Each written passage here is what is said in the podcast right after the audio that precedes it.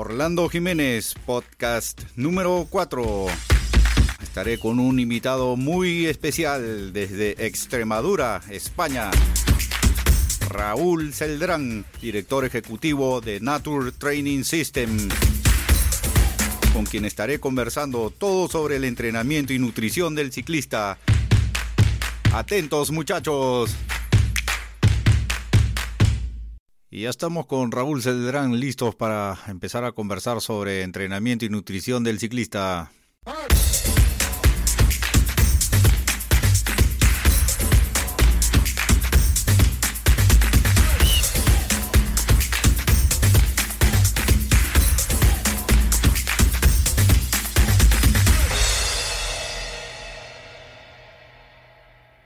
Hola Raúl, ¿cómo estás?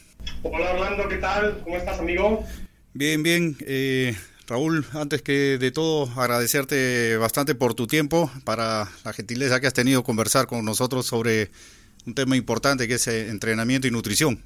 Pues muchas gracias por ti, por, por la llamada y por confiar en mí. No, al contrario, Raúl, es un gran honor para mí eh, poder conversar contigo. Sabemos que eres un gran, gran entrenador, uno de los mejores de, de España que hay en este momento. Eh, Raúl. gracias por las palabras, pero hay muchos entrenadores muy buenos, ¿eh? Sí, pero definitivamente creemos que tú eres uno de los mejores. Raúl, un tema muy importante en los ciclistas es el entrenamiento. Uh, se divide en algunas, en otros subtemas, podemos decir así, importantes también, digamos, entrenamiento y nutrición. Eh, respecto al entrenamiento, eh, muchas personas se hacen la pregunta, ¿cuál, cuál es un, fundamento básico, algo básico en el entrenamiento? ¿no? ¿De qué consiste un entrenamiento en sí, digamos? Pues mira, yo lo que, lo que creo, una cosa súper importante es la, el principio de individualización. Es decir, que cada deportista tiene que tener eh, su propio entrenamiento. No vale la receta de uno para otro, porque cada persona tiene unas características diferentes eh, y responde de una manera. Y eso, y después siempre un, principio de entrenamiento básico es el principio de progresión de la carga, es decir, que hay que empezar poquito a poco, ir subiendo, siempre en volumen e intensidad. Ya. Digamos, eh, ¿el descanso también se considera algo muy importante en el entrenamiento? Es fundamental, Orlando, porque eh, cuando tú haces un, entrenamiento, le estás mandando unas señales a tu cuerpo para que responda de determinada manera y, esa, esa, e, e, esa respuesta se va a producir cuando tu cuerpo descansa. Entonces, sin un suficiente descanso, no va a haber adaptaciones eh, al entrenamiento. Ya, y dime, em, después de una temporada se recomienda hacer un descanso, digamos un descanso activo. ¿Cuánto tiempo es lo recomendable hacer un descanso, digamos, activo, entre comillas, para no perder mucho el estado de forma alcanzado en, la temporada anterior? Pues mira, también un poco depende del deportista. Pero yo en principio, eh, de manera tradicional, se pensaba que tres semanas o un mes de descanso, pero yo cada vez soy eh, menos partidario de descansos tan largos. Yo como mucho me gusta descansar cese total de la actividad como mucho una semana, ¿vale? Y también un poco depende del deportista, porque hay deportistas que, pueden seguir entrenando, cogiendo la bici, paseando una, dos semanas, tres semanas, pero el, descanso total eh, a mí no me gusta, no me gusta. Eh, no me gusta y cada vez menos, y en deportistas cada vez más mayores, cada vez menos, porque el proceso de desentrenamiento es es muy rápido y después en, si se paran tres semanas o cuatro como se hacía antiguamente, pues eh, eso va a costar mucho eh, recuperarlo. Ya, y digamos, afrontando una nueva temporada, digamos que uno ya está con cierto entrenamiento, ciertos kilómetros, ha hecho su descanso y enfrente a una nueva temporada empieza a ser la base. ¿Cómo debe ser esa base? Pues a ver, depende un poco también a, a, las competencias o a las eh, carreras que nos vayamos a enfrentar. Eh, por ejemplo, te pongo dos casos, ¿no? Un cicloturista, como podemos ser tú o yo, ¿no? Que nos vamos a, enfrentar a, dos pruebas en el año, ¿no? A lo mejor, eh, allí las, tenéis en, en, verano, ¿no? Por octubre, por ahí, noviembre, aquí normalmente en junio, pues la base tiene que ser muy larga, ¿vale? Cuanto más larga, mejor. Eh, portistas, por ejemplo, profesionales o, ciclistas sub-23, como algunos de los que entreno yo, que tienen un, un periodo competitivo muy largo, pues se puede hacer una base más corta, porque a lo mejor hacemos dos o tres picos de forma, ¿vale? A lo mejor eh, también están muy entrenados y con un mes de, base puede ser suficiente porque, porque están muy entrenados normalmente. Entonces también depende mucho del, deportista, Orlando. Cuanto más grande queramos que sea el pico de forma, más grande tiene que ser la base. Dime, eh, la base en teoría uno debe hacer eh, bastante volumen, alta cadencia, poca intensidad. Eh, para generar más capilares que al final llevan más sangre y oxígeno a, las piernas. Em, si uno, digamos, un fin de semana se pega un calentón, como dicen ustedes en España, mete caña, rompe la base o, malogra el todo la... No, no, no. Son conceptos clásicos que se han ido depurando. Eh, permíteme eh, nombrar a mi querido amigo Chema Arguedas, ¿vale? De, de, la saga de los libros Planifica, planifica tus pedaladas, y ese concepto lo tenía muy instaurado, pero al final eh, eh, se puede romper un poco con ese mito, ¿no? Porque el, proceso de adaptación al entrenamiento es muy complejo y, no por, por hacerte un calentón un día vas a perder nada, ni vas a tirar el muro que, se está fabricando. Al contrario, puede venir bien. Incluso, incluso en atletas experimentados, eh, yo en la base metemos periodos de muy alta intensidad, ¿sabes? Eh, y también periodos de, entrenamiento de torque, de baja cadencia, eh, de fuerza, o sea que, ese concepto de, la base muy larga, baja intensidad y alta cadencia, eso habría un poco que desterrarlo, Orlando.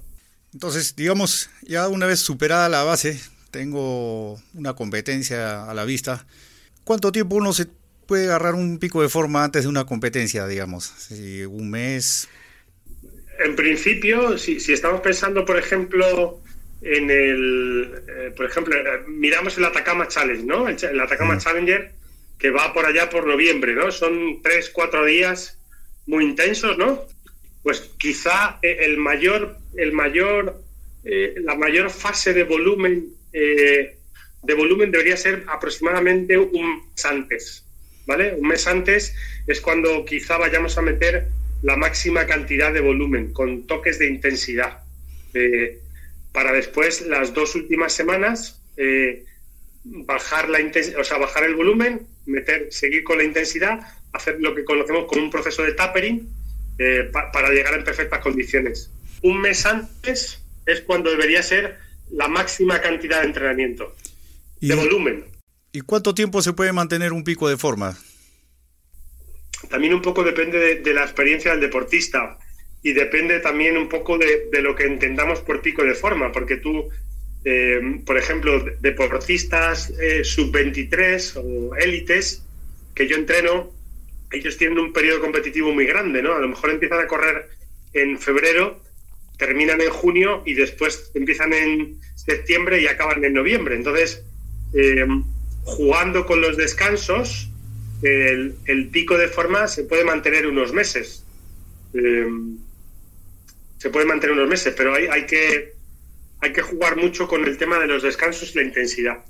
Y precisamente eso, eso es un gran dilema que tenemos, cómo medir la intensidad de los entrenamientos, porque con esto de la pandemia indicaban que no había que hacer ejercicio intenso, que bajaban las defensas, después salieron unos estudios diciendo que eso era falso, que si hace uno intensidad no bajan las defensas, pero uno cómo evalúa si realmente he hecho una gran intensidad, cómo, cómo yo puedo evaluar si estoy haciendo un trabajo intenso, digamos, no tengo de entrenador a Raúl Celdrán, salgo a la calle, en mi bicicleta y cómo mido si realmente estoy haciendo algo intenso.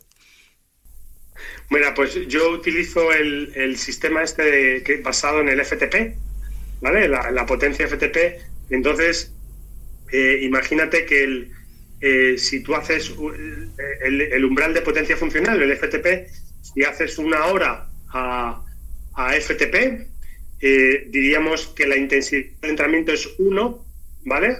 Mm. Si la haces a la mitad del FTP, pues la, intensidad del entrenamiento sería 0,5 y, y, así es un poco como evalúo yo la, intensidad del entrenamiento con el IF o Intensity Factor, ¿vale? Basado en, el FTP, en un porcentaje del FTP, ¿vale? Es, es como yo lo, lo varío.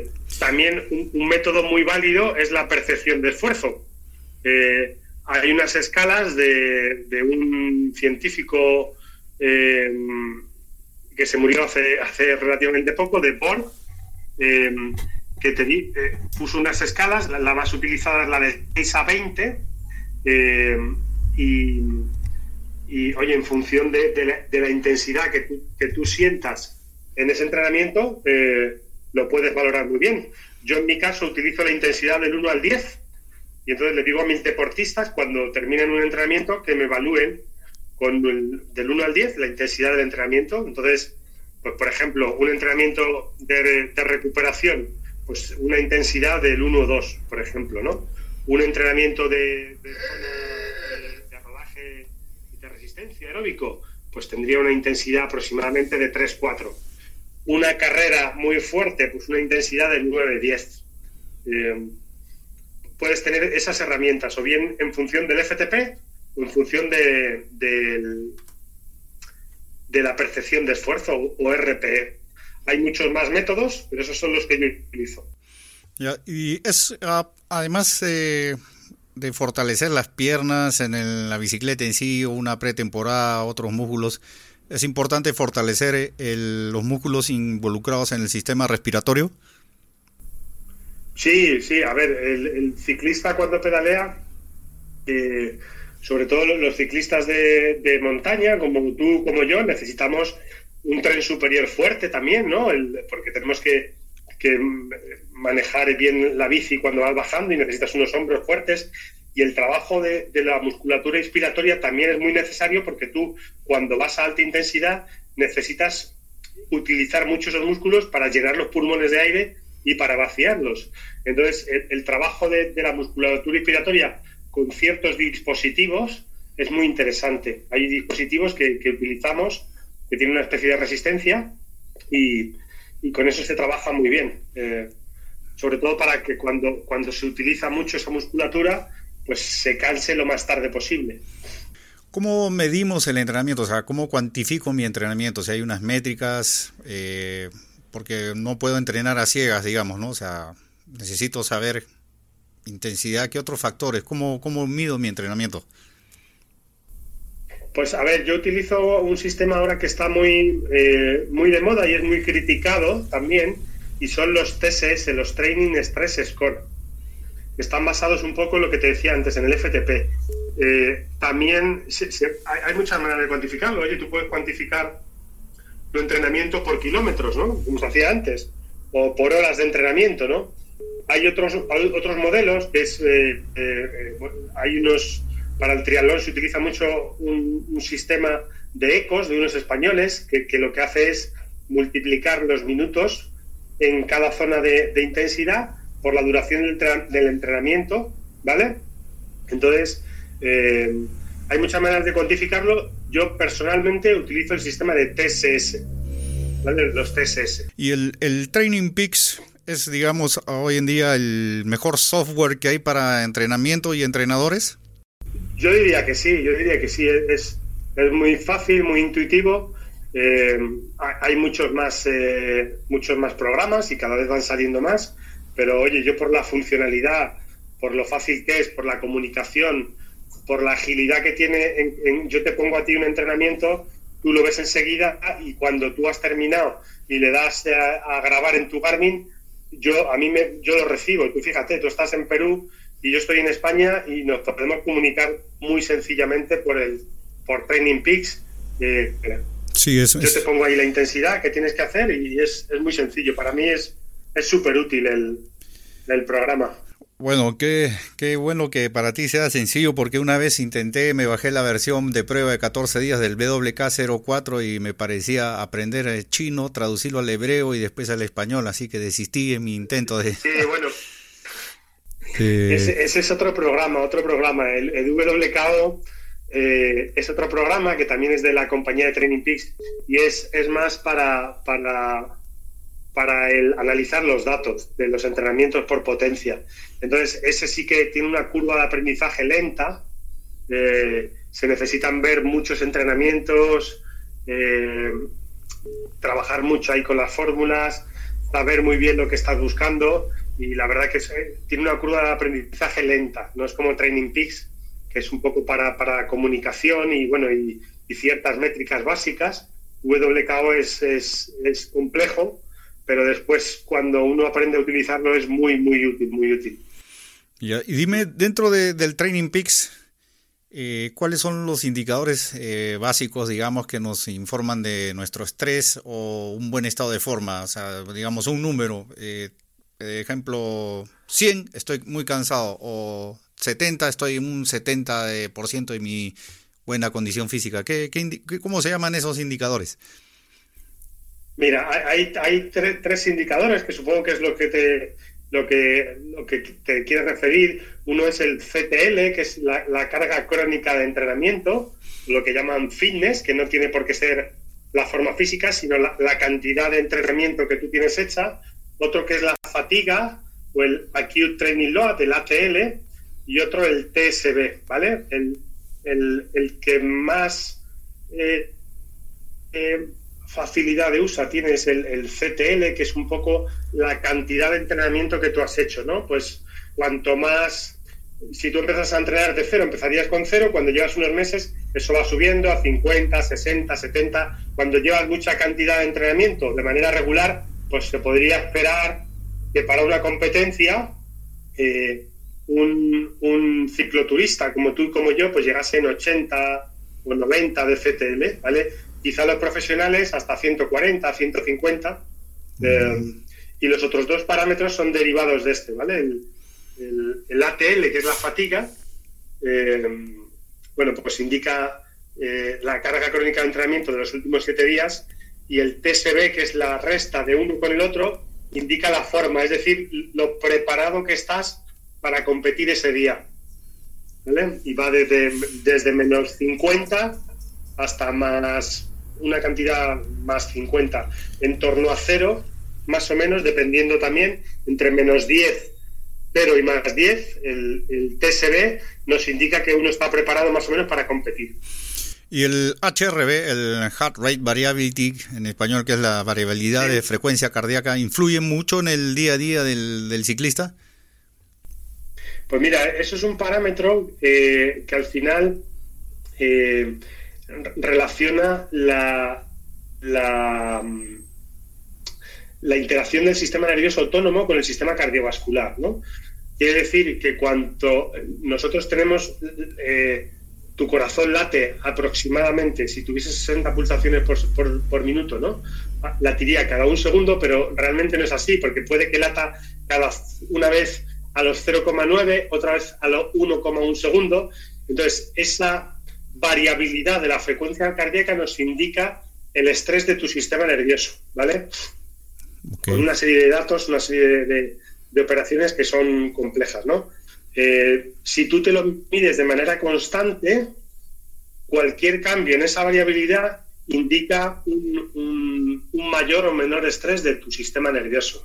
Eh, y con eso se puede controlar el entrenamiento. Con eso, yo utilizo eso, la, la frecuencia cardíaca en reposo y, la, y la, sensación que tenga uno de, de frescura o fatiga cuando se levanta por la mañana.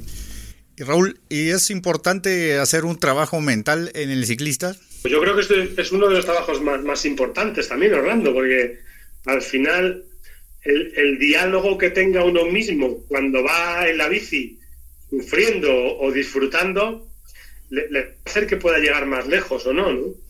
Eh, al final es una cosa que, muchos olvidamos quizá o algunos olvidan, y es, es una cosa, la, fortaleza mental, el, el, diálogo interior que uno tiene, si tú te vas repitiendo que puedes llegar a, conseguir un esfuerzo, que puedes llegar a conseguir una meta, quizás te sea más fácil que si te vas diciendo a ti mismo que no puedo, a ser capaz, ¿no? Entonces eso habría que trabajarlo. Yo oye, recomiendo a mis deportistas también que hagan meditación, trabajo de yoga, trabajo de respiración también, trabajo de visualización, eh, para trabajar también todo esto, el trabajo mental. Sí, es muy importante porque al mm. final las piernas ya no pueden, pero lo que empuja es la mente. Raúl, ¿y qué es aconsejable? Digamos, ahora que estamos en pandemia, eh, aparentemente eh, va a haber un rebrote, las cosas no pintan muy bien, se están cancelando competencias. Y bueno, muchos nos hemos agendado algunos rodillos de rulos, eh, esperando el, el, Smart Trainer con piñón fijo. ¿Cómo se entrenaría mejor en una, digamos, o si puedo salir por pista en una bicicleta de ruta, de montaña, o una de montaña por ruta, o hago rodillo, o qué rodillo es más aconsejable para un entrenamiento en serio? Obviamente, yo creo que todos sirven, pero debe haber uno que es mejor que otro, ¿no? Pues a ver, los Smart Trainers son quizá los, los mejores, ¿eh? porque al final el rodillo de rulos es, muy bueno, yo creo, para calentar, oye, para divertirse, para hacer algo de técnica, para hacer un poco de equilibrio. Tienes la sensación de que vas en tu bici, pero ahí para meter intensidad o meter mucho tiempo no, no es muy aconsejable. Yo creo que un Smart Trainer es lo mejor si tienes que entrenar muchas horas en el rodillo, ¿vale? Eh, considerando em, eh, parte del entrenamiento, creo que también se debe considerar mucho es el combustible que uno adquiere para poder desarrollar, digamos, la nutrición, la alimentación. Hay muchos eh, gurús, entre comillas, que es en redes sociales, en YouTube, aconsejan cosas y a veces uno se pone a ver este, las dietas que dicen y hay que cortar pues este, dos colas de elefante, tres dientes de murciélago y hacer esa dieta es imposible, ¿no? ¿Qué, nos puedes recomendar, digamos, una, algo fundamental, básico en líneas generales respecto a la nutrición, digamos, en, en hacer una base precompetencia, competencia y postcompetencia? Mira, una, hay que tenerlo en cuenta, o sea, siempre, ¿no? Una, cosa que yo digo que hay que tener en cuenta. Hay que entender lo que son los tres macronutrientes, carbohidratos, proteínas y grasa, ¿vale? Mientras que la proteína se debe mantener más o menos constante eh, todos los días, entre, depende si se está intentando perder peso, se hace entrenamiento de fuerza o no, más o menos entre 1,5 y 2 gramos por cada kilo de peso corporal y por día, ¿vale? Los, eh, la grasa también más o menos constante, en torno al 30% de las calorías del día aproximadamente, eso puede variar un poco. Los carbohidratos son los que hay que periodizarlos mucho. Y el día que se va a entrenar muy fuerte o se tiene que hacer carga para una competencia por un entrenamiento muy duro, habría que, que conseguir ingerir entre 6, 7, 8 gramos kilo o incluso más, ¿vale? Si se van a hacer varios días consecutivos de, entrenamiento de carreras, hasta 10 gramos kilo, los días que se descansa o que se hace un entrenamiento eh, de bajo volumen y baja intensidad, pues tendrían que ser en torno a 2 o 3 gramos kilo. Eso es lo, que, lo más importante de todo. A ver, que la proteína se mantiene constante, la grasa más o menos constante y los carbohidratos se varían mucho en función del entrenamiento. Eso es lo que, cuando uno lo tiene claro, la nutrición deportiva funciona. El cuerpo también, digamos, hay que entrenar al, al, cuerpo, al sistema metabólico eh, relacionado con la nutrición. Eh, sí, hay que entrenarlo. Mira, el, próximo lunes, el lunes, tengo un, webinar, una charla con el doctor Aritz Urdan Pilleta, que es un, un, doctor en, en, nutrición y en fisiología de aquí de España muy famoso, y vamos a hablar sobre el entrenamiento en ayunas, ¿vale? Entonces, mezclar cierta nutrición con cierto tipo de entrenamientos nos va a producir mejores adaptaciones que si solo entrenamos sin tener en cuenta la nutrición. No sé si es un poco eso lo que me quieres preguntar, Orlando. Hay, hay, que, hay que mezclar siempre, por ejemplo, hay veces que hay que entrenar con muchísima cantidad de carbohidratos, con la máxima cantidad posible, y otras veces con muy pocos o con ningunos para, buscar ciertas adaptaciones. Raúl, y cuéntanos de Nature Training System, el cual tú eres eh, Chief Executive Officer, eh, director ejecutivo de Nature Training System. ¿Qué nos puedes contar de Nature Training System? Pues sí, a ver, esto es un sueño que empezó hace muchos años, empezó hace hace 10 años que empecé yo a entrenar gente. Eh, yo soy, soy licenciado en farmacia y bueno, tengo máster en, en, nutrición y en, entrenamiento, en entrenamiento de, resistencia, de, de alto rendimiento. Entonces, eh, pues bueno, hace cinco años eh, monté esta empresa con, la idea de, sacar lo mejor de cada, de cada ciclista. Mi, lema es intentar que cada ciclista que venga, independientemente del nivel que tenga, sacar el máximo provecho y su máximo rendimiento. Nuestro, nuestro lema es eh, gente normal que consigue cosas extraordinarias, ¿vale? Gente ordinaria que consigue cosas extraordinarias. Y un poco se trata de eso, de, ayudar a, los ciclistas que llegan eh, con sus entrenamientos para, para, para, cumplir sus objetivos y, a deportistas de toda índole con la nutrición para que consigan sus objetivos o bien de composición corporal o de rendimiento. Ya. Dime, ¿y actualmente tienen cupos para más atletas o están full? Eh, eh, estamos, estamos un poquito full, pero oye, siempre si, si llega alguien que, oye, que, que necesita mucho, que quiere mucho el, eh, trabajar conmigo, le, podemos hacer un huequecillo en, en, ciertas condiciones, ¿vale? Con ciertas condiciones. ¿Tienen más a tu cargo más entrenadores? Tengo, tengo actualmente un, un entrenador asistente eh, que es experto además en triatlón y él siempre podría, podría coger gente de, de triatlón si estáis si está alguno interesado de tus, de tus oyentes. Entonces, eh, en la descripción del podcast voy a indicar la, la, página web de Nature Training System. Si alguien interesado se puede contactar vía la página web. Y Raúl. Sí, la página web o, directamente en mi perfil de Facebook. Ahí es donde Perfecto. utilizo todo. Que Raúl, ha sido una charla muy, muy interesante. Eh, podría conversar tres días, creo, contigo sin parar, pero entiendo que tienes muchos compromisos pendientes, muchos atletas por atender. A nombre mío, a nombre de los ciclistas que están esperando este podcast, eh, eternamente agradecido. Ha sido un gran honor conversar con esto, de estos temas contigo, Raúl. Y espero poder hacer. Muchísimas gracias, Orlando. Espero poder hacer otro podcast más adelante. Cuenta conmigo, cuenta conmigo. Cuídate mucho allá por España, un buen fin de semana sobre los pedales y seguimos adelante. Un fuerte abrazo, Orlando, gracias. Ok, muchas gracias, Raúl. Amigos, muchas gracias por escucharnos y será hasta el próximo podcast.